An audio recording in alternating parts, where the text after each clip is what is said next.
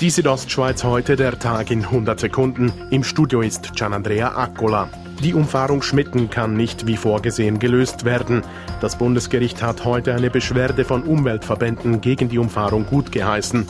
Bei Armando Lenz von Pro Natura Graubünden stößt dies auf Erleichterung. Das Bundesgericht hat ganz klar gesagt, das ist nur ein regionales Interesse, die Umfahrung von Schmitten, und darum darf man die Landschaftsbilder nicht zerstören. Dem Bundesgericht zufolge ist das von der geplanten Umfahrung betroffene Kulturland von übergeordneter nationaler Bedeutung und deshalb schützenswert. Im Prättigau haben sich Jugendliche knapp 1000 illegale pornografische Inhalte in einer WhatsApp-Gruppe geteilt. Die Kantonspolizei Graubünden setzte den Treiben im Chat nun ein Ende, wie sie heute mitteilte. Zehn Jugendliche im Alter zwischen 14 und 17 Jahren müssen jugendstrafrechtliche Konsequenzen fürchten.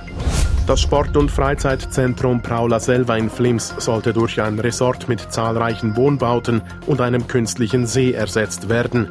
So wollte es zumindest die Gemeinde.